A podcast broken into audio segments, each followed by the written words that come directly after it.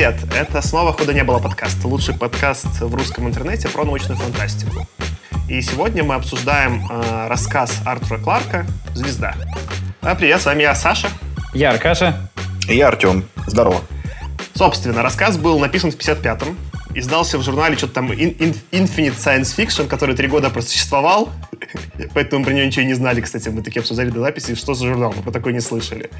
А в 56 году получил Хьюга. Это не первое произведение Кларка, которое мы обсуждаем, мы уже обсуждали «9 миллиардов имен Бога» и и шуточный, все время, все время забываю его название. Как, как «Ментали на Марс», по-моему, да? Да, э, «Ментали на Марс». Ага. Ретро вот. 39-го, кажется, года. А, да, все так. Вот. А, не знаю, а что, Аркаша, может, там он коротенький, но прочитайте, сейчас будут спойлеры, там он реально очень короткий, вы прочитаете сами, но вот, Аркаша, может, сделаешь нам кратенький пересказ, что там происходило? Ну, если совсем коротко, то у нас есть исследовательская команда, которая летит э, к туманности Феникса. Туманность Феникса — это звезда, которая взорвалась как сверхновая. То есть мы знаем, что белый карлик оставшийся, и Потом узнаем, что вокруг него еще даже что-то крутится. Ну, вообще, как бы с Земли видно, что там такая просто остатки газа, который очень быстро разлетается. А, ну, очень быстро в космических масштабах, а, но невидимых человеку. Собственно, рассказ происходит от лица, повествование происходит от лица э, астронома, кажется, э, или астрофизика э, этой команды, который по совместительству является членом ордена иезуитов что, в общем-то, ну, является предметом даже некоторого стеба со стороны других членов команды, но он при этом, ну, города несет эту ношу. Ну, впоследствии оказывается, что вокруг планеты, ой, вокруг звезды, извините, крутится, ну, одна маленькая планетка, которая была от нее очень далеко. Жизни на ней, очевидно, не было, но наша команда находит там некий такой склеп, э, который подготовила цивилизация, которая, судя по всему, жила на планете другой, вокруг этой звезды, ранее крутившейся до того, как она взяла, взорвалась как сверхновая. Э, эти люди, ну, точнее, эти существа, крайне похожие на людей, тем не менее, судя по видеозаписям, которые там есть, э, оставили вот такой некоторую такую кладезь информации о себе, чтобы сохранить просто для тех, кто прилетит и будет исследовать. Э, и, собственно, о чем рассказ? Рассказ о том, что наш астрофизик, иезуит, у него пошатнулась вера. А все почему? А все потому, что оказывается, что когда они свели даты и подбили все очень точно, Оказалось, что, собственно, это сверхновая, которая взорвалась, и свет ее дошел до Земли ровно в тот момент, когда Вифлеемская звезда указала путь волхвам и ознаменовала рождение Иисуса Христа. И вот тут вот э, большая часть рассказа посвящена тому, что вера его в этот момент пошатнулась.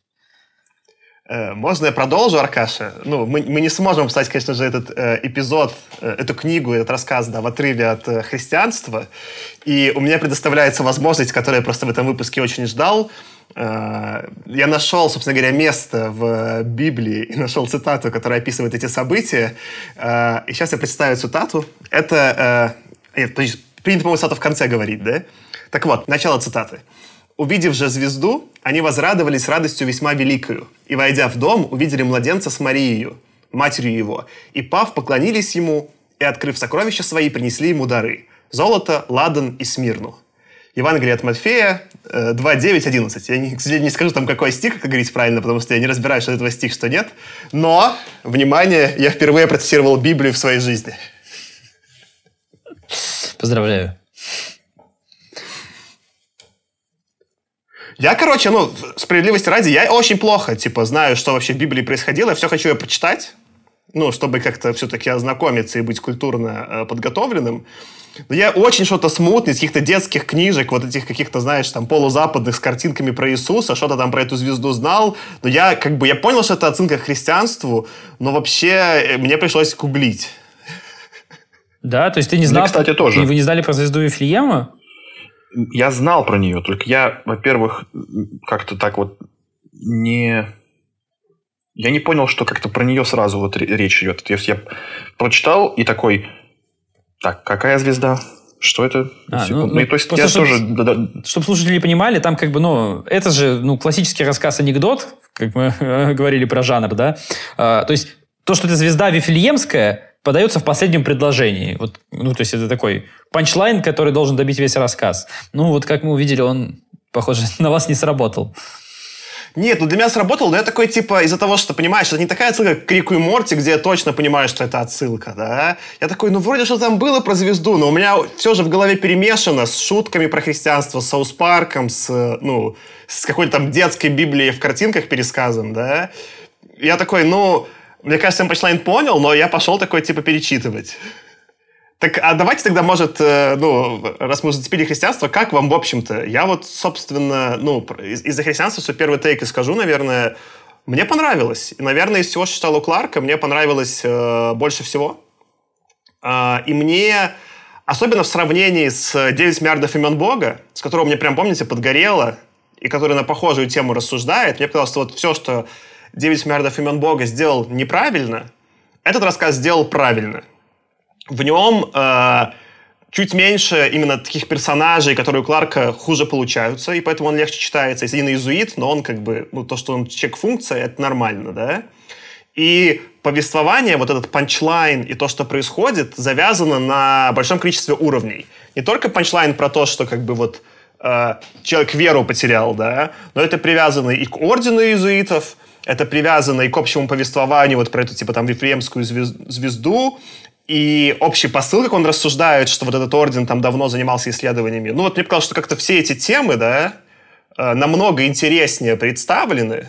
И вот у меня сложилась общая картинка. И панчлайн автора показался мне сильнее, потому что не просто, что он такой, ой, а э, религия оказалась какая-то неизвестная права, да, а он взял конкретно какой-то вот исторический, э, ну, не исторический событие, но неважно, там какие-то вот, не знаю, насколько это Вифлеемская звезда историческое событие, я не, не разбираюсь в историчности Библии, а, но, в общем, а, красиво, но вот это вот, как ты любишь, Аркаша, говорить про пазлы, у меня все соединилось, и все элементы этого рассказа работали, ну, на то, чтобы он стал эффективным. И он еще был короткий, и вот, ну, в нем вообще водички никакой не было. И опять же, это скрыло все слабые стороны Кларка для меня, как для автора. Поэтому я с большим удовольствием прочитал. Ну, смотри, я... Мне не очень понравилось. Мне даже понравилось, наверное, меньше, чем 9 миллиардов имен Бога. Просто потому, что, если продолжить твою аналогию с пазлом, для меня это был пазл, знаешь, такой из четырех кусочков. Ну, то есть, что ты как бы хотел собрать пазл, а ты такой берешь, хоп, хоп, хоп, хоп, собрал. Ну, ну, ну и чего? Ну, то есть, я как... Меня не было... Я не получил удовольствия ни от панчлайна, ни от самой истории. Э, может быть, конечно, тут сыграла какая-то, знаешь, некоторая вторичность на фоне вот Блиша, которого мы уже обсуждали, где у него тоже был иезуит э, в составе экспедиции. Интересно обыгрывалось его иезуитство, как бы и я про это уже подумал, мне было неинтересно. Хотя тут надо признать, что, э, скорее всего, Блиш как раз впечатлялся звездой Кларка, потому что он же «Дело совести» свое написал в 58-м или 59-м, я точно не помню, Хьюго у него, кажется, был за 59-й, а, и, а Кларк как бы это написал в 55-м. Поэтому, скорее всего, Блиш так или иначе, ну, знал про это, то есть, скорее всего, читал и впечатлился в той или иной мере Кларком. Но, тем не менее, тем не менее, мне сама эта вот идея, я не знаю, мне не показалась ни глубокой эта история, ни интересная шутка. Так, мне, наверное, как и Саше, понравилось больше, чем 9 миллиардов имен Бога. В первую очередь, наверное, потому что эм, в, 9, в 9 миллиардах как бы история, она симпатичная, интересная, как анекдот, но она на самом деле меня не заставило ни о чем глубоко задуматься, о чем-то таком серьезном. А в «Звезде» в целом такая глубина, как мне кажется, есть. А в первую очередь это касается действительно религии, конечно, и того, э, той разорванности, которую ощущает наш главный герой Изуит, потому что можно же на, эту, на, на это явление, на это открытие по-разному отреагировать. Можно отреагировать так, что окей, есть какие-то свидетельства, что, возможно, Бога нет. Можно отреагировать, что окей, Бог все-таки есть, и я все равно буду верить в то, что и это событие тоже создано было и им, но тогда что это говорит о Боге, который разрушил одну цивилизацию, чтобы э, провозгласить о, о каком-то важном событии для другой цивилизации? Э, можно придумать еще какие-то потайные смыслы, какие мог как бы чувак, который одновременно является ученым и богословом, как он, э, как он может про это начать думать. И это гораздо более жизненное рассуждение, гораздо более жизненная какая-то ситуация, когда э, там твои верования подвергаются сомнению. Я тоже не считаю себя там каким-то воцерковленным человеком, ну, может быть, немножко только религиозным, но и то ни, ни, ни в какой там, ни к какой конкретной вере себя не отношу. Но могу себе представить, что... То есть, короче, я эмоции нашего протагониста в целом понимал гораздо лучше, чем какие бы то ни было эмоции персонажей из 9 миллиардов имен Бога. Ты вот как говорил, я, я вот что понял. Наверное, почему в том числе для меня это лучше сработало. Здесь автор не надсмехается ни над учеными, ни над религиозными чуваками. Он не с позиции такого шутника «Ой, а я умнее», типа там «Ой, это ученые тупые» или «Ой, это религиозные чуваки тупые», да? А он как раз-таки серьезно пытается задуматься, что вот если э, верования чувака подвергаются сомнению.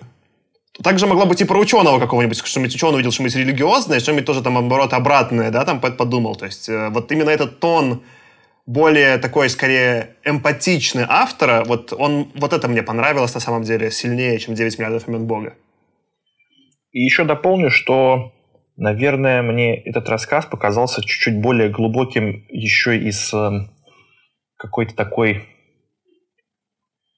Э, в общем, мне кажется, что Кларк здесь больше подумал, больше смыслов включил и еще и каких-то символов, которые могут, может, могут там не бросаться при беглом прочтении, но если там все-таки и тему религии пораскручивать, и тему иезуитства, то там можно найти в тексте даже какие-то, ну, не, не пасхалочки, но какие-то дополнительные э, штуки, которые Кларк заложил, а не просто рассказал какой-то смешной или какой получился анекдот. А меня к тебе тогда вопросик, Тёма. А вот э, там вроде явно по тексту упоминается, что вот эта раса, которая погибла, она тоже была гуманоидная. И э, ну, для меня лично, скорее, это панчлайн усилило, в том смысле, что как раз-таки именно потому, что это более похожие люди на, вот, на иезуита, потому его вера и сильнее сомнению подвергается, чем если бы это были, не знаю, там, условные насекомые. Но это может, наверное, в обратную сторону работать, может панчлайн уменьшать, потому что это что, все инопланетяне как люди. А для тебя как вообще было? Я при прочтении как-то на это вообще особо не, не посмотрел, как ты и, и, и не знаю даже, что про это думать. Есть мнение, что это просто нужно было Кларку... Ну, то есть первый вариант, почему это нужно было Кларку, это потому что просто он, ну, вот, а, верит в какую-то гомоцентричность, про то, что там, типа, Э, суть, э, суть, суть Бога, если он существует в том, чтобы создать Вселенную для людей, потому что мы же, мы же в, не, в него верим, да, и как бы поэтому он, видимо, для нас. А, но возможно, что это Кларку нужно для того, чтобы дополнительно на жалость надавить у читателя, что ты гораздо больше сопереживаешь э, себе подобным. Я вот вы сейчас сказали, и до меня только сейчас дошло, что ну, люди-то в трактовке, во всяком случае, христианства, почему выглядят так, как они выглядят? Не потому, что так получилось, там эволюция так сказала, а потому что они созданы по образу и подобию. И в некотором смысле то, что э, эти жители вот этой планеты тоже выглядят как гуманоиды, это же для, собственно, нашего иезуита скорее подтверждение того, что Бог... Он не склоняет... Не подтверждение того, что Бога нет, наоборот, подтверждение того, что Бог есть, но при этом он сотворил то, что он сотворил. И это в этом смысле, мне кажется, да, возможно, вот ну, усиливает да. в некотором смысле панчлайн, как бы и его сомнения. Я про это как-то даже не подумал вначале. И получается, что это такая еще одна, не знаю, вольная трактовка известной как называется эта, эта штука, когда... Ну, а, ну, типа известных парадоксов про то, что если Бог всесильный, может ли он создать такой камень, который не сможет поднять?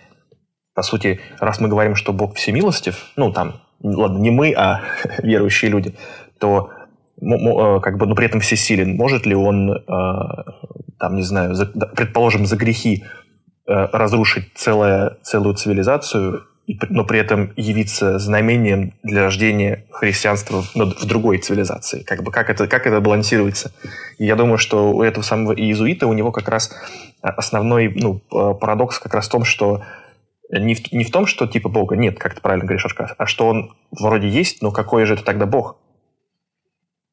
Мне кажется, как раз-таки вот про это больше, и тут я понимаю, почему Аркаш, может, тебе понравилось меньше, про это как раз-таки Ближ больше рассуждал в деле совести. Он это просто вот явно рассуждает, что, что это за бог такой, который мне тут готовит э, факты такие, чтобы я точно запутался. Что за вообще? Почему тут дьявольская машина, да? Мне это меньше показалось интересным именно Кларку, он про это меньше рассуждает. Его панчлайн же не про то, что как бы как улетают какие-то туизиты, что он думает, а просто вот его, его вера подверглась сомнению, он такой, типа, что делать-то с этим теперь? И как раз-таки он вот, ну, как бы с неким событием э, с этой вифлеемской звездой соотнес. Ну да, слушай, мне кажется, вообще эти нужно вместе читать рассказы, они как бы достойно друг друга дополняют. А есть еще третья забавная мысль, которая тоже может, ну, может прийти в голову иезуиту, что э, окей, Бог есть, и окей, он уничтожил цивилизацию, ну ладно, с кем не бывает, но получается ли тогда, что мы как бы поклоняемся и превозносим Иисуса Христа просто по совпадению? Что на самом деле он мог быть не сыном Бога, а просто чуваком, который, ну, родился как бы под звездой, которую все решили, что это чудо, а на самом деле, ну, так вышло просто. И что даже если Бог есть, то, может быть, Иисуса нет. И, в общем, там как бы и именно поэтому кажется, что этот рассказ гораздо более... На него гораздо больше о чем подискутировать есть, кроме как то, что почему-то у Бога 9 миллиардов имен, и почему-то, если их написать, то все взорвется. Ну, нет в этом, как бы, нет, как мне кажется, нет такой глубины.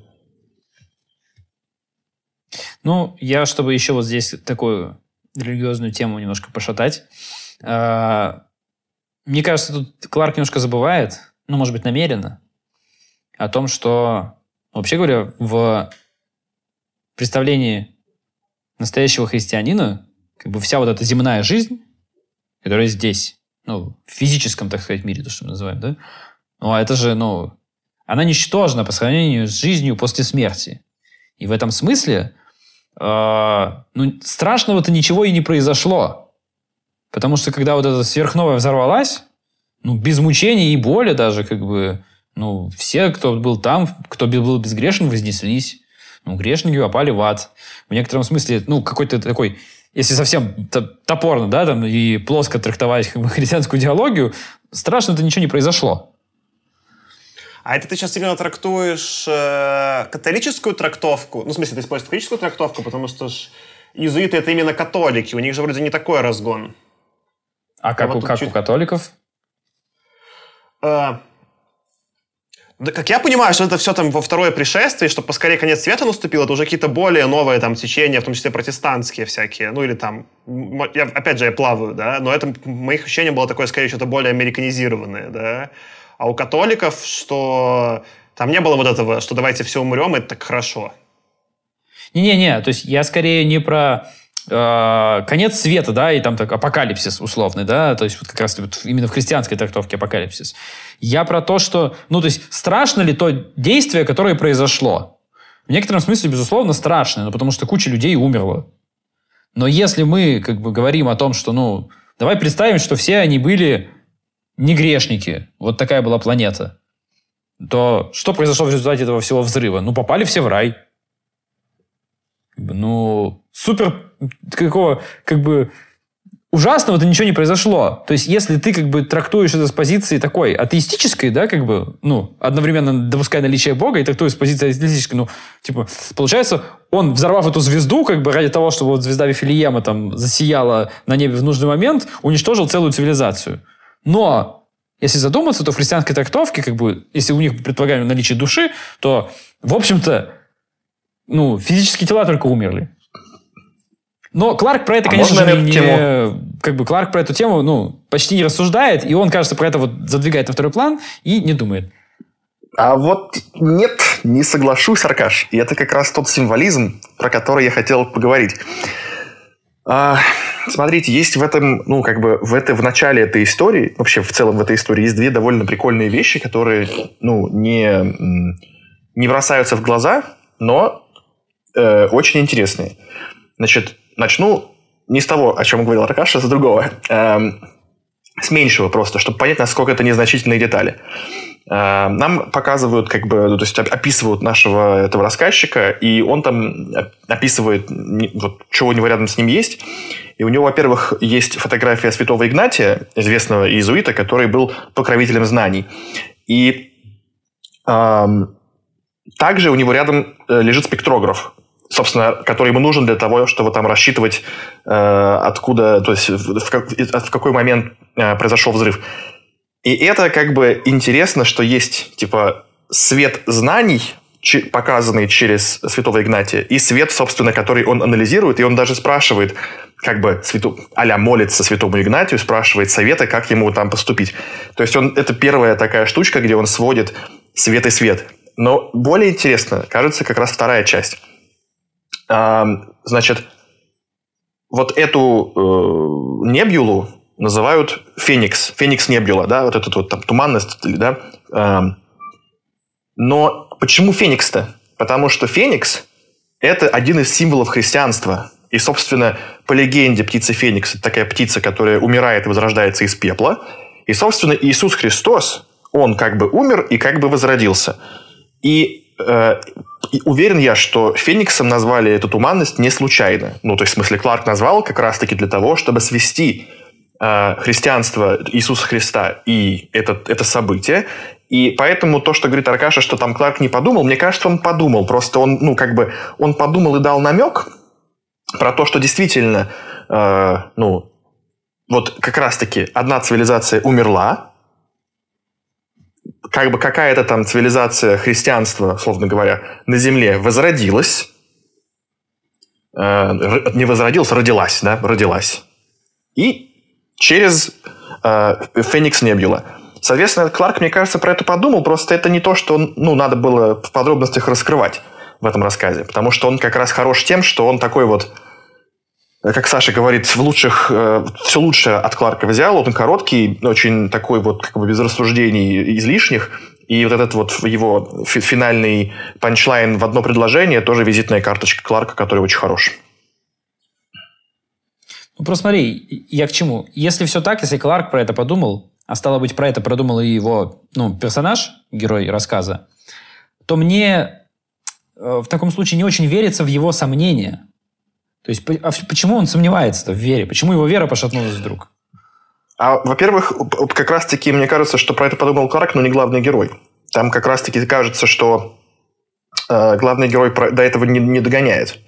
То есть у него, у него как раз переживание, как это там рассказать э, друзьям своим, ну, в смысле, коллегам, и как вообще теперь жить, с какой мыслью ему жить, что Бог есть, Бога нет, э, какой этот Бог, и как бы ну, и типа, что мы делали, когда родился Иисус. Но он не думает про как раз-таки перерождение. Ну, вот мне из-за этого как раз больше верилось в ну, сомнения героя дела совести, чем вот в сомнения этого персонажа. То есть там я прям вот, ну, поверил в какую-то дилемму, а здесь не совсем. У меня вот с этим была соседняя тема, которая, ну вот опять же, если там про вот эту, не знаю, там, милосердность Бога рассуждать, опять же, я не богослов, и у меня поверхностные знания про религию, но там же вот есть все время этот разгон, а что люди страдают, почему вообще Бог создал вселенную, где люди страдают, как вообще так получилось? И э, там есть прям строчка, э, он к сожалению, будет типа на английском, там э, э, описывает это, собственно, иезуит, что они нашли записи про этих, э, вот, собственно говоря, инопланетян, ну или неважно, каких других людей, да, и он говорит, что эти, они были круче, типа, землян, э, и потом он говорит, perhaps they only showed us the best, and one can hardly blame them. Возможно, они показали нам только, типа, лучше, и их сложно за это винить. Э, и я так задумался, что в целом, если там думать про какой-нибудь там, особенно, не знаю, в том числе про, не знаю, вот можешь сравнивать какой-нибудь там Новый Завет и Ветхий Завет, там же есть такое, что Новый Завет подобрее, чем Ветхий. И дальше не смог, конечно, эту мысль докрутить, но вот это для меня было интересное наблюдение, что э, даже если эти чуваки были и верующие, то они почему-то, видишь, избрали не показывать какого-то там, э, ну, типа, гневную или там какую-нибудь, воинственную часть своей, свою, а только какую-то добренькую. Ну, они только ссылочку на инсту дали и на фейсбучик свой, в принципе. Ну, в этом смысле, да. Я еще, знаешь, подумал, что а если бы вдруг вот такое случилось в нашем, ну, в нашем мире, то есть если мы вот знаем, что Солнце взорвется, и уцелеет только там склеп какой-то на Плутоне, жить там все равно будет невозможно. Вот тут, внимание, вопрос. Даже если мы предположим, что, в принципе, такой проект технически реализуем, что бы мы туда довезли, как бы выбирали, и вообще, ну, зная, что вот сейчас уже все кончится очень скоро, в принципе, смогли бы реализовать-то такой проект или нет? Хороший вопрос. очень интересный. То есть вряд ли мы бы там какой-то, не знаю, бюст Ленина положили бы туда. Явно что, то есть надо было бы подумать. Ну вот тут, тут же вопрос еще, как бы, да, как договориться-то, что класть? Туда как бы и бюст Ленина, но есть большая часть населения Земли, которая, наоборот, будет категорически против бюста Ленина. Ну, условно, да, там. Бюст Ленина, это скорее, если мы вернемся вот в мир, не знаю, советских фантастов. А, кстати, я вот сейчас э, пытаюсь вспомнить и не могу. А почему они не могли улететь? Ну, то есть, если они знали, там, я просто это, это забыл, наверное. Он, Наверняка там какое-то объяснение Он было. рассуждает, что, судя по всему, они не постигли технологии межгалактических, ой, ну, межзвездных перелетов. То есть они да. достаточно были высоко развиты, а, но почему-то технологии именно, чтобы летать между звездами, они не нашли. Потому что там предполагается, неявно и не говорится, но а, герой говорит, что ну, они там за какое-то относительно небольшое время путешествуют между звездами, то есть путешествия со скоростью больше скорости света они каким-то образом осуществили. А вот эти, видимо, не смогли. Ну, они условно находятся вот в этом 55-м году, где находится Кларк, когда пишет э, рассказ. Что, собственно, технологии уже есть, ситуация довольно развитая, но если бы в 55-м году случился какой-то там, или даже не знаю, даже сейчас бы в 2020 случился какой-нибудь глобальный апокалипсис, мы бы, не, ну, все, человечеству конец, мы бы до Марса не, не успели улететь. Даже до Марса, а если там взрывается звезда погибает Солнечная система, вообще никаких шансов даже в ближайшие несколько сот лет никуда отчалить. Ну вот, если на эту тему, кстати, интересно порассуждать, на похожую, то еще раз могу порекомендовать трилогию Люцисиня, э, как же называется-то, ну, которая задача трех тел и еще две книги. «Темный лес», нет? Что-то там я... Э, вторая «Темный лес», а третья ну, третью можно читать, на самом деле. А, там что-то воспоминание какое-то Восп... там. Воспоминание о прошлом, о, о, о будущем Земли или что-то такое. Что такое Извините, да, я забыл да. название, сори, но Люци Синь, как бы трилогия «Задача трех тел». Вот. Там про это, кстати, вот очень много рассуждений, и вот она мне во многом тоже поэтому понравилась. Именно вот на эту тему. Но здесь Кларк как бы это просто вот так набросил на подумать, на вот попредставьте, но, конечно, он это не развивает. А знаете, мне еще сейчас вот э, пришло в голову, почему мне еще нравится. Ты, вот ты, Саша, про это зацепился в самом начале. Ты сказал, что здесь Кларк не делает какого-то никаких насмешек над религией или над наукой, а, а пытается их как бы немножко объединить.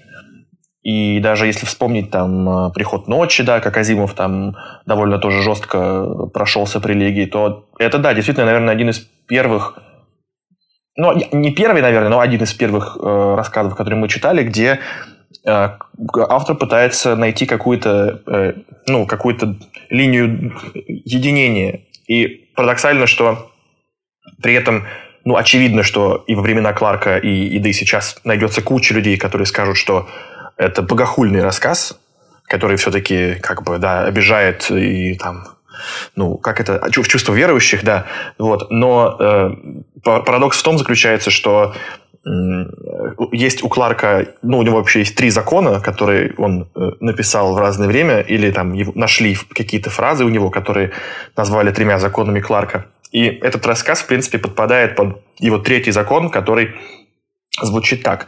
Любая достаточно развитая технология неотличима от магии. Ну, а когда говоришь магия, в принципе, читай религия, поэтому он-то как раз, ну, забавно, что он, в принципе, если вольно трактовать то, что он сказал, то э, хоро- хорошая наука, как, как хорошая религия вполне может быть. Ты можешь поклоняться науке.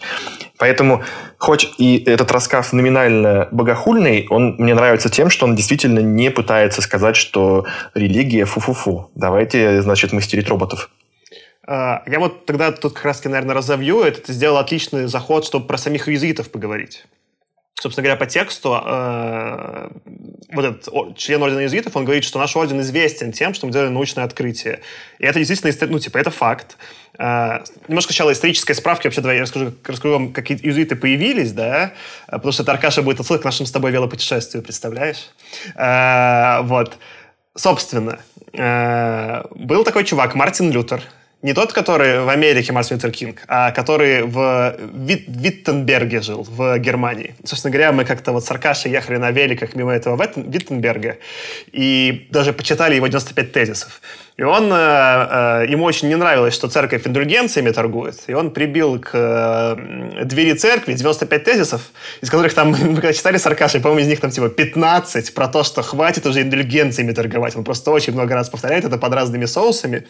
И вот этот вот, собственно говоря, Мартин Лютер начал, начал так называемое движение реформ, э, да, реформации, когда, по сути, государство отделили от церкви, и когда многие э, западные государства ушли из-под влияния э, Папы Римского. И потом, когда, типа, ну, это самой церкви не понравилось, потому что а церковь была, ну, это же, типа, большая организация, это вот, как бы, ну, бюрократическая, да, возникло движение контрреформации. И вот иезуиты, это был орден, который как раз хотел э, влияние католической церкви возродить, чтобы по сути, в этот момент была борьба между вот, ну, там, протестантами и лютеранством, да, которые говорили, давайте-ка вот мы сюда пойдем. А иезуиты говорили, не-не-не-не-не-не, и, собственно, там главный вот этот э, иезуит, который все это придумал, чувак, он же напрямую, ну, еще до сих пор там глава ордена иезуитов, он напрямую репортит э, Папе Римскому. А, здесь интересно вот что. Э, во-первых, действительно, иезуиты сразу что-то там очень угорели по науке и занимались много исследованиями, а из-за того, что они ездили вообще по всему миру, например, там вот, есть, даже фильм, я, я забываю, как это зовут, режиссер, который «Банду Нью-Йорка» снял, Скорсезе. Там же есть вот этого как раз-таки иезуита, который в Японии тусуется и что-то там пытается японцев конвертить в христианство. А, так вот, они даже там много где в Азии находились, и много каких вообще а, знаний, там, не знаю, первые какие-то там переводы китайских штук, а, астроном, например, там, типа, иезуиты китайцев астрономии научили. И, в общем, они много где, там, они сохранили там часть языков и знаний в Латинской Америке. Ну, в Латинской Америке вот иезуитов стало больше всего. И на самом деле, я так понимаю, последний папа римской, он иезуит, вот этот, который фильм «Два папы», который, собственно говоря, вот этот Бергольо, который приезжает из, э, по-моему, Бра... Аргентины, Аргентины, Бразилия, я пут... могу путать. Он, собственно говоря, вот текущий папа римской, он иезуит. А, Поэтому действительно иезуиты занимались много исследованиями, а, но самый, э, вот я нашел типа известный, самый крутой, это Жорж Леметр, ну или у него вот, э, говоря, это бельгийский священник, он был прям иезуит, прям священник, но он был и астрофизиком. И э, он э, первый предложил теорию расширяющейся вселенной, он придумал независимо вообще от Фридмана, Э, и по сути, вот как бы... Э, ну, он тогда сказал, что должна быть какая-то постоянная, типа, постоянная Хаббла, он тогда не мог ее сам посчитать, потом я вот Хаббл уже точно определил, и, соответственно, вот этот вот э, Жорж Леметр, он, по сути, один из соавторов теории Большого Взрыва, что не просто какой-то, ну, небольшой вклад в науку или там вклад в науку на каком-то там, не знаю, более практическом уровне, как делают другие иезуиты, да, а это прям, ну, настоящая большая астрофизика и как раз-таки покушающаяся в этом смысле на э, такие более древние, не знаю, христианские взгляды, потому что ну, как даже большой взрыв это уже такое, знаешь, ну, может, может быть принято как богохульство. А, и в этом смысле, э, если посмотреть на роман, то, что иезуит э, вполне себе отправляется и вот с чем-то соприкасается в духе, э, ну, небольшого взрыва, а вот какого-то события, связанного с Вселенской звездой, это как раз-таки нет никакого противоречия, да. Мне скорее вот что было в этом интересно – что у иезуитов даже внутри самой э, церкви католической очень сложная история, потому что э, их не любили, ну вот они, по сути, приходили в разные территории и занимались там просвещением, пытаясь людей конвертить в христианство, в католичество. И, с одной стороны, их часто короли на этих территориях прессовали, говорили, что вы тут делаете, кто вы такие. Э, например, там что-то там Папа Римский поссорился с китайцами, их там всех выгнали из Китая нафиг, да? но, с другой стороны, их прессовали в самой э, католической церкви. Потому что они набирали слишком много, ну, типа, власти, влияния, популярности. Были прям там десятилетиями, когда от них церковь отказывалась. Некоторые папы римские вообще говорили, вы что, ничего не забыть иезуитом? И, например, там, ну, часто иезуит был еще как, типа, тайный орден. Они, например, ну, хотели реформировать церковь, но скрывали это. Я подумал, что это в целом интересно про инновации внутри корпорации, как это сложно сделать, да? У тебя есть какая-то большая махина, в данном случае, ну, бюрократия церкви и ты даже хочешь, допустим, чтобы она, ну, и она в текущем виде уже не вывозит. Вот уже, не знаю, там появился Мартин Лютер, да, появилась реформация, и, и, уходят верующие, да, типа в конкурирующую организацию, да, условно, в конкурирующий банк. Э, не вывозит. Ты пытаешься делать, условно, в Сбербанке, да, там, типа, инновации, и у тебя начинается все равно внутри, типа, политика, и ты, и если ты слишком успешен, тебе начинает прессовать, типа, сама твоя организация, э, или те, куда ты, типа, с кем ты, типа, ну, типа, вот, э, пытаешься конкурировать. И э, не знаю, вот, типа, они как бы вот, в итоге их успех, ну, типа, соу-соу. С одной стороны, они обновили церковь, с другой стороны, э, в итоге э, сейчас там типа и орден не очень многочисленный, да, и католическая церковь теряет, э, ну, я так понимаю, во всем мире сторонников, то есть э, итоговые задачи, сформулированные э, вот создателями, я, я забыл, как назвали этого главного э, у них, который создал иезуитов, не, не достигнуты. Лайола, как-то так. Лайола, да-да-да-да-да. Я позабыл, что у него классное имя, но какое не запомнил, потому что Лайола настолько звучит классно, ну, как бы... Ну и как раз он, это вот тот, тот самый, типа, он был Игнатий, Игна, Игнат Лайола, который, который взял себе имя Игнат э, в, в честь святого Игната, который как раз был символом, э, ну, покровителем э, ученых, там, вообще знаний и так далее. И, и, кстати, почему прикольно именно использование иезуитов в этом смысле в космических кораблях, да, ну, неважно, там, или в рассказах, да, что у них был довольно, не то что военизированный, но сам этот Лайола был военный. И у них, они даже называют себя воинами Бога. И у них там очень много про дисциплину, типа не выпендривайся, иди делай, неважно куда, в Азию так в Азию, типа езжай. И в этом смысле они тоже подходя, из-за того, что они такие вот дисциплинированные, организованные, немного военизированные, не в смысле, что они воюют, но в смысле э, иерархичности их структуры, да. Э, и я про это думал, что и в том числе, ну, как бы, с одной стороны, это, это им помогает э, достигать каких-то результатов, да, ну, что вот они в итоге каких-то целей достигли. Но, с другой стороны, это делает все равно их организацию крайне неинновационной. Потому что, ну, вертикальные структуры, где очень сильно вот эта вертикальная иерархия, ну, кажется, вот в современном мире побеждают, ну, меньше, они менее эффективны в среднем, да, чем э, более демократичные структуры. Ну, в целом, возможно, да, но все-таки как бы надо помнить о том, что в конце концов это монашеские ордена, и порядок там какой-никакой должен быть. Все-таки вообще иезуиты же, ну, то есть это орден католический, а ордена это что? То есть это монашеские ордена, на самом деле. То есть там монашество католическое было разделено на вот эти ордена, у них у всех были какие-то там свои наборы какие-то правил. И иезуиты это, насколько я помню, единственный орден, который а, вообще говоря, там все вот эти вот множественные обеты монашества, по сути, ну, не игнорировал, но они, они могли их не соблюдать. И я так понимаю, во многом поэтому же, то есть, ну, много иезуитов, известных в мирских делах, просто потому, что ну, они, вообще говоря, могли ими заниматься. Остальные ордены были слишком строгие и не могли. То есть, ну, да, Тут как бы есть какая-то дисциплина, порядок, ты прав, но все равно в некотором смысле орден иезуитов по сравнению с остальными монашескими орденами был довольно либеральным, если так можно выразиться. И, возможно, поэтому он стал одним из самых известных в том числе. То есть, как бы тут же...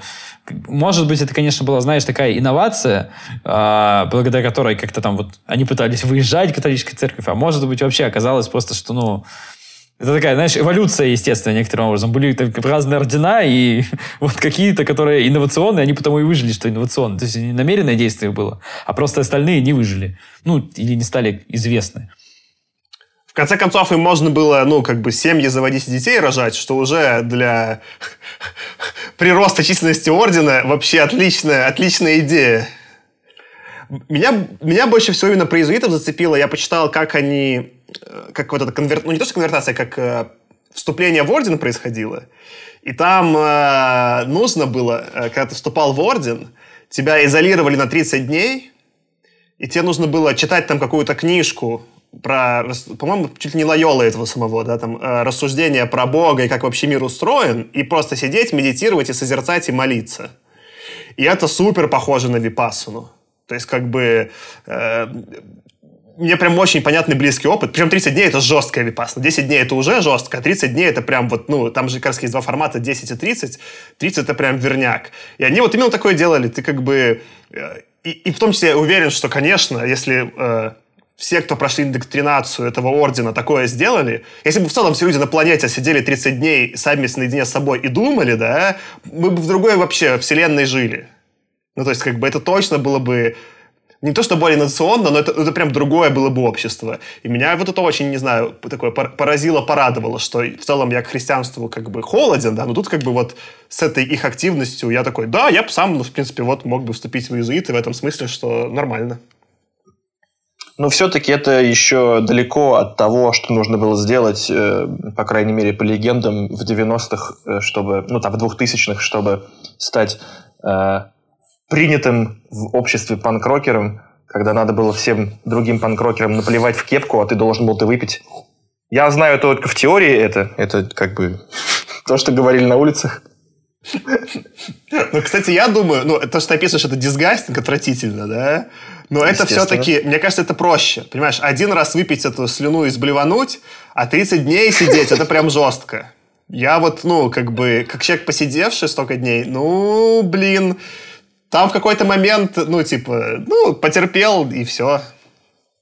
Ну да, это, я так понял, это вы во всех дворах рассказывали, вот, ну, там какие-то были эти дисгастин истории, что попасть э, к панкам, да? Да, но прикольно, что даже туда как бы надо было ну, пройти через какой-то этап посвящения. И в целом, ну вот, вот эти все, ну то есть ты рассказываешь про вот то, что нужно было у езитов посидеть, э, значит, э, помеди, ну, условно помедитировать 30 дней. Ну прикольно, что...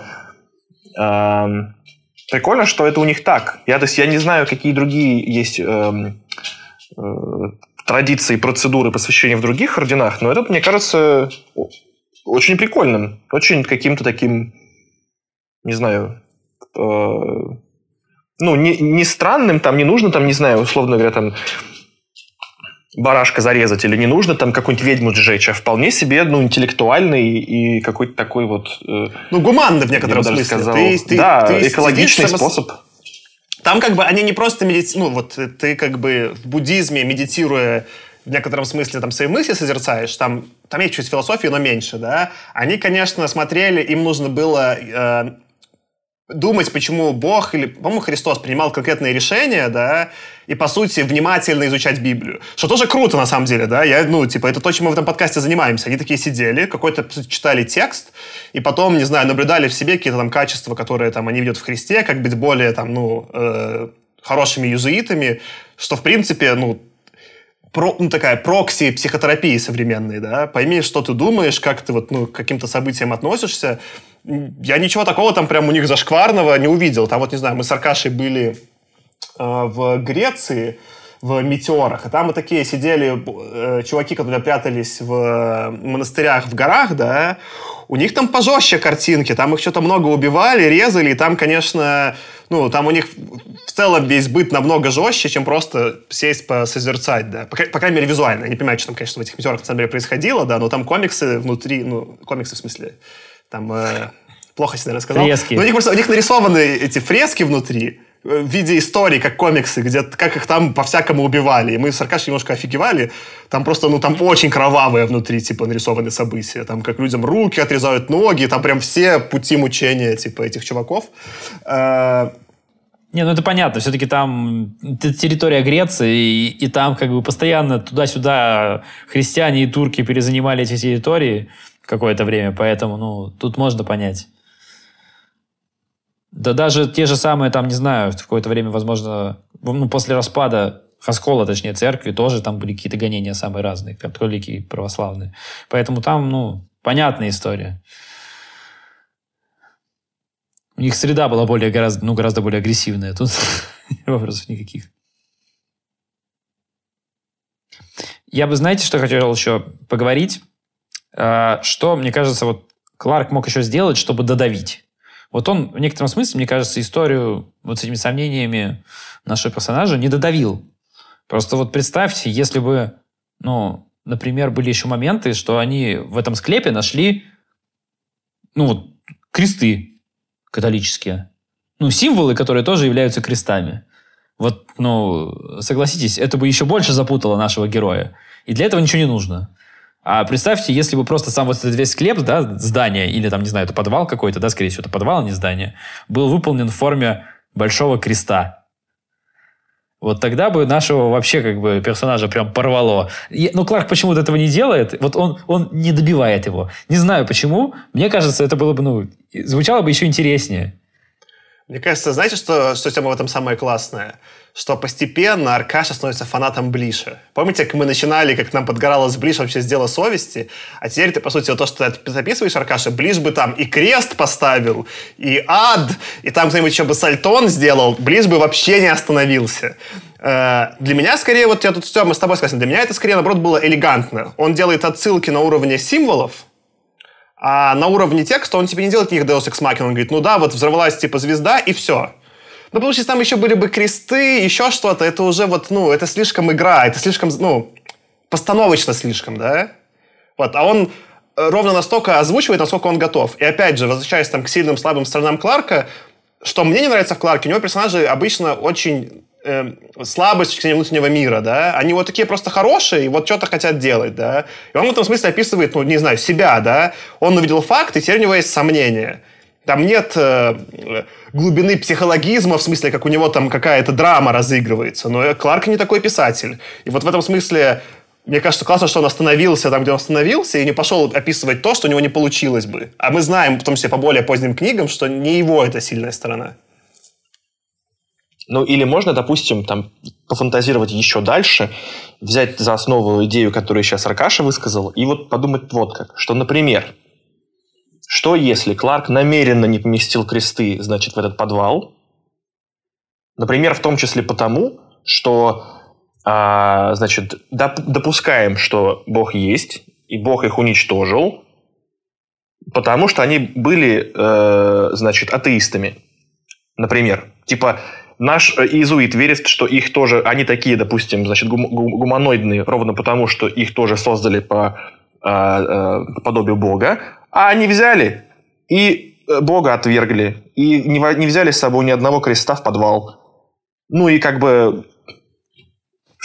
Ну, так это что то же самое, вот как раз я и... Ну, это то, почему я сомневался в сомнениях персонажа. Потому что в таком случае он, он как настоящий изуит должен сказать, ну и по делам. Ну, это...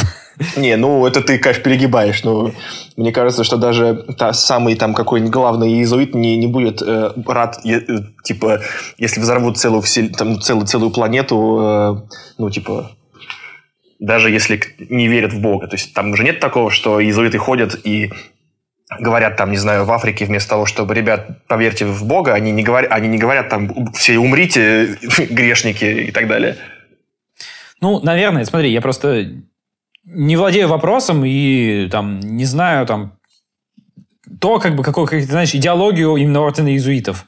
Но, ну, скажем так, э, религиозный фанатизм, в том числе там христианский, как бы, ну, бывает довольно жестким. Вспомни ту же самую инквизицию. Поэтому, не, ну, ну, ты все-таки come on, Аркаш, это уже контрреформация, я... это уже более современные чуваки, к тому же образованные. Я согласен, знаю, вот, я согласен. Мне кажется, все наши тут типа вот э, вокруг да около, они про то, что здесь Кларк действительно не предлагает, у него нет этой типа канонической концовки. Он не говорит такой, ха-ха, типа, чувак не прав, или ха-ха, чувак точно должен не сомневаться, да? Он оставляет вот это вот поле для трактовки. И мне кажется, лучшие произведения такие всегда – то есть у тебя есть э, вот какой-то там, не знаю, мир построенный, логичный, да, но что-то остается за скобками. Можно так считать, можно так считать. И вот э, в том числе это не, как правильно ты Тем говорил, не вот это значит, типа, как у, у Азимова, эти, эти глупые религиозные чуваки-волшебники, что вы несете, да? Не дали как-то там, там, э, Ширин 112, э, я не помню точно его имя, э, но что-то там ему, да, типа, ах, конечно. А вот он оставляет поле для трактовки, и это прикольно. Причем, мне кажется, дополнительно круто, что он ну вот если все эти ну, намеки про, про Феникса, они правдивые, ну окажется, что правдивые, то, то он как бы даже не только дает намеки э, читателю, но еще и главному герою как бы и показывает, что, главный, что даже главный герой не, не до всего догадывается, хоть он не иезуит, но он, кажется, не допирает, что можно эту ситуацию трактовать как то, что он, что Бог вообще их, типа, опять-таки, в этом вознесении просто взял к себе всю нацию, всю, всю планету. Сравнивая, опять же, здесь миллиардов имен Бога, э, Тема, Тема начал показывать нам песика в зум, и я потерялся. Потому что он, он прибежал и запрыгнул на диван и смотрит, типа, такой, либо покорми меня, либо поиграй со мной, и хватит говорить про какие-то странные темы. Так вот, сравнивая с 79 миллиардов имен Бога, у нас у всех была однозначная трактовка, ну, концовки. А дальше мы дискутировали, просто нам нравится или не нравится. Вот мне просто это не нравилось, вам там кому-то нравилось, да? А здесь как раз-таки чуть другой подход. Здесь мы можем дискутировать, ну, опять же, в каких-то только рамках, да, что про, мы про контекст, мы даже вот все это время обсуждаем, а что, что все-таки имел в виду автор. И это другой заход, который мне, мне ближе. И вот это еще один э, момент, который ну, по, по которому мне кажется, что рассказ мне показался слабоватым, во всяком случае. Э, вот ты сказал про концовку. А теперь просто вот давай возьмем этот рассказ и представим, что вот концовки про Вифлеемскую звезду нет. Ну, тут просто нет вот этого факта, что вот эта сверхновая была именно та самая звезда Вифлеема. На самом деле, большая часть рассуждений, про которые мы говорим, оно все равно валидно. Ну, потому что как будто взорвать эту ну, сверхновую с цивилизацией, ну, так, что мы даже не знали, когда это, чем-то лучше или хуже, чем, ну, для того, чтобы Вифлеемская звезда зажглась. Ну, просто это какой-то такой вот, э, не знаю, как правильно сказать, жанр, формат, формат наверное, формат, что вот, вот этих самых панчлайнов, которые меняют э, все. Это как еще у Саши был этот вот редкон. Ну, это а, тоже прокси редконов, да, что читаешь историю и думаешь про то, что э, чувак, наверное, переживает, потому что, может быть, они там, ну, наш, ну, что люди погибли, целая цивилизация погибла, и, ну, конечно, они еще и гуманоиды были, то есть, ну, печальная история. Ты думаешь, наверное, вот он, может быть, они нашли что-то в этом подвале такое, что тоже, ну, как навело его на какие-то печальные такие вот странные рассуждения. А потом, бум, it's a cookbook, понимаете? И как бы, ну, вот это какая-то жанровая особенность, когда ты э, до самого конца вводишь читателя за нос. Ну, меня Баркаша без звезды бы не прострелила. Потому что как бы именно неожиданная завязка к библейскому сюжету, такого я еще не видел. В этом же удивление. Не просто, что... Да, я думаю, что меня бы тоже не торкнуло. Не просто, что религиозные переживания. Вот это мы уже видели, там, и в деле совести. А тут прямо он как бы, он именно вот стрельнул в туда и такой, типа, О, блин, я так, ну, я даже не думал в ту сторону. Ну, не знаю, на, на меня почему-то не сработало, и, ну, мне, как бы, вот, я не знаю, с, с точки зрения моего миропонимания, там, представляя себя на месте этого персонажа, да, то есть, а что? То есть, вот если, ну, то есть, если это не Вифлеемская звезда, то что, он не засомневался, как бы, ну, в предмете своей веры из-за того, что Бог целую цивилизацию просто так сжег? Ну, э, на, наверное, ты прав, но все-таки согласись, что это делает, вот это, это последнее предложение значительно более драматичным делает рассказ. То есть не просто, что... Ну, то есть, смотри, э, люди и так умирают, и, и, и государства тоже и так там погибали и на земле, и в целом есть и так э, у этого иезуита как бы вопросики, наверное. Ну, или, э, возможно, не вопросики, возможно, это он как бы трактует, что, ну, типа, на, на все воля Божья. Вот. А здесь э, вот в этом последнем предложении все-таки какой-то накидывается парадокс, который не так легко как бы э, отмести фразой «на все воля Божья», потому что ну, не очи... тут она вообще не очевидна становится. Ну и форма короткая, как бы. Он этой одной фразой все объяснил. Если бы тебе нужно было что-то там еще разгонять, как он подумал, ой, они гуманоиды, а что это значит? Ну, в смысле, это просто была бы та же мысль, дольше описанная. Вот мне кажется, в этом смысле длина этого рассказа идеальная. Он вот ту мысль... Вот это для меня вот в смысле, это, это не самый лучший рассказ, который я читал, но вот концентрация в нем э, контента, э, пропорции к его ненудности, интересности и вот законченности, у меня вот такая одна из оптимальных. Худо не был. Ну, давайте, кажется, у нас есть традиция, какие-то финальные мысли – ну, давай я начну. Я на Гудриц, наверное, пойду поставлю все-таки три звездочки, а не две. А, хотя вначале мне как-то совсем вот прям вот не зашло, я не знаю. Мне показалось слишком простовато. Ну, тут прям вот простовато. А, как, как, как задачка без звездочки, а я ждал задачку со звездочкой. А, но я поставлю, наверное, все-таки три звезды, а не две, просто потому что здесь, э, ну, на деле оказалось как бы больше о чем поговорить, чем я думал. То есть мы, в принципе, почти час обсуждали, и даже вот несколько таких инсайтов было, про которые я прям не заметил, не подумал вначале, ну, когда читал. И это интересно. И, наверное, за это, ну, стоит похвалить Кларка, э, по крайней мере, в сравнении с 9 миллиардами имен Бога, где мы, ну, в общем-то, обсуждать там было практически нечего. Забавно, что я тоже, Аркаша, поставлю три звезды, но для меня это большая радость, потому что обычно у меня от Кларка сводят зубы от скуки. А тут он меня вообще, я такой, я, ну, я вот, я с большой опаской начинал этот рассказ. Я думал, господи, Кларк. А он меня вообще нигде не расстроил, вовремя закончил. Ну, типа, эпизод получился хороший. И для Кларка «Три звезды» это просто конфетка. Это я вообще, ну, не, не, не, не расстроился ни насколько. Я скорее задумался, что тяжеловато обсуждать, скорее потому, что вот, ну, мне не хватает э, э, богословской религиозной подготовленности. Потому что когда мы с вами трем за фантастику, у меня есть как бы научная подготовка и, ну, там, и здравый смысл, и, в общем, этого примерно хватает. А здесь как бы там какой-то, ну, это огромный пласт, как минимум, культурный, да, там копать бесконечно. Я вот только начал читать про иезуитов, и то там на два часа в эту потерялся в черную дыру э, Википедии. Э, вот. И, не знаю, интересно, надо всех будет Библию почитать.